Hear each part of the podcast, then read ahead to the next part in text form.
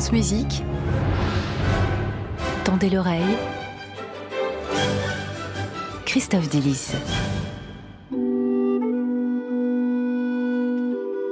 Bonjour Christophe. Bonjour Gabriel, bonjour à toutes et à tous. Vous allez parler d'un sujet qui vous tient à cœur aujourd'hui, bah, comme chaque samedi en fait. Voilà, comment mettre la même poésie en musique? C'est le grand principe du baroque. On fait des ornementations pour comprendre les sentiments du poème, pour faire comprendre les sentiments. Mais en Chine, vous savez comment ça marche? Non. Euh, J'ai fait venir hier à la radio Yo Liu, née à Taïwan. Elle est à Paris depuis une vingtaine d'années. Elle pratique le guqin, la sitar chinoise, instrument qui existe depuis 3000 ans. Yo Liu. Ça, c'est le son du ciel.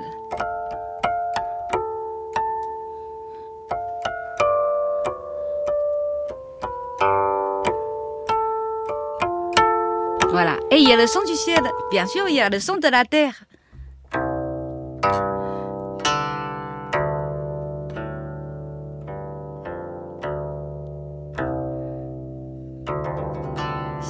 C'est corde à vide, son de la terre c'est un univers. C'est pas un instrument.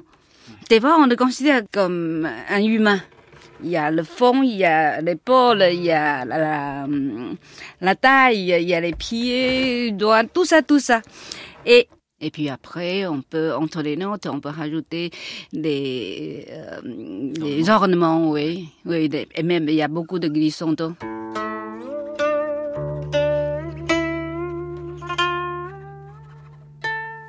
Et l'humain se situe entre les harmoniques du ciel et les cordes à vide de la terre. Tout se centre autour de cet instrument, le guqin.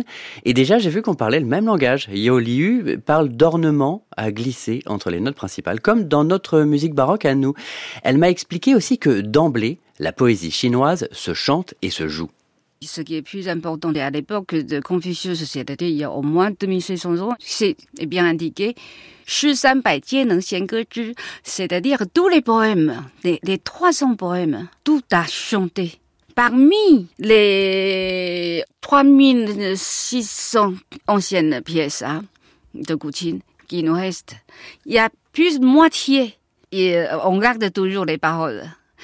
Ben c'est par là on voit bien l'importance et l'intérêt des pièces à chanter. En plus, comme c'est un instrument qui a beaucoup joué, qui a un lien très fort et très long avec les lettrés chinois. Donc les lettrés qui écrit les poèmes et puis bien évidemment parce que tous les lettrés hein, depuis euh, l'époque de Confucius, tous les lettrés doivent savoir jouer. C'est un instrument. C'est un instrument qui représente euh, plutôt les, quelqu'un qui est bien cultivé. Et donc il est temps d'écouter ce que ça donne déjà instrumentalement. Le corbeau croasse dans la nuit. Écoutez comment, avec mille techniques différentes, la musique véhicule les émotions du texte. C'est à la fois tristesse, à la fois l'espoir.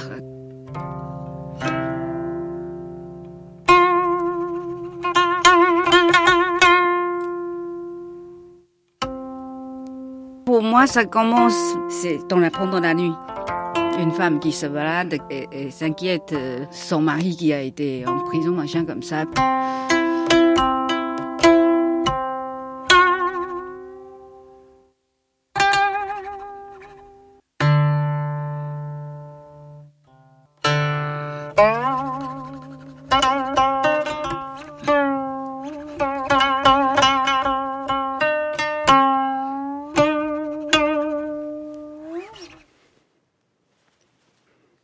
Donc, Alors ça, c'est pour l'instrument.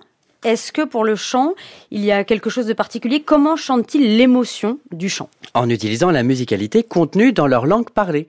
Écoutez la version déclamée puis chantée de ce poème. Un oncle dit adieu à son neveu sans savoir quand est-ce qu'ils se reverront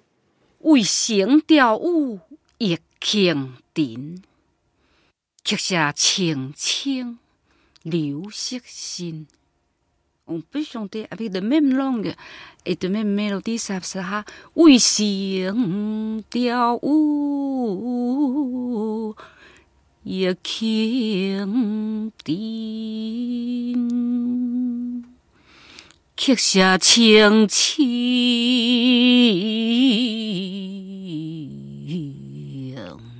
Et donc alors comment ça fonctionne le chant? Ils vont orner chaque note musicale selon quatre tons, quatre façons de prononcer toutes les voyelles dans la langue chinoise. Premier ton A ma Et deuxième ton, ma. Troisième ton, ma. Ma. Euh, descendant et remontant. Hein. Troisième ton, c'est ma. Quatrième ton, c'est descendant, ma. Voilà, ma, ma, ma, ma.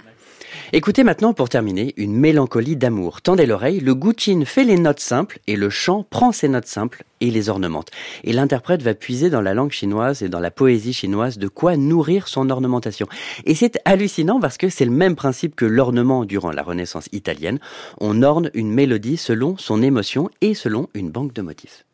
Ah, moi,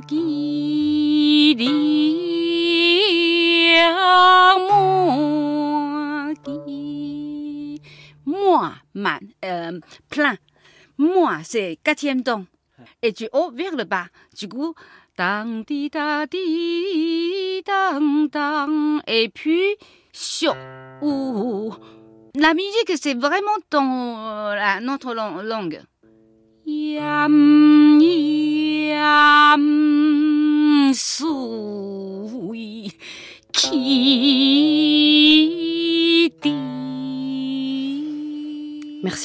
Christophe, j'ai appris plein de choses. Merci pour ce voyage. Et merci à elle donc. Merci à, Liu, à Yo Liu. Tendez l'oreille à la réécoute bien sûr sur notre site et l'application Radio France. Bon week-end Christophe. Bonne semaine.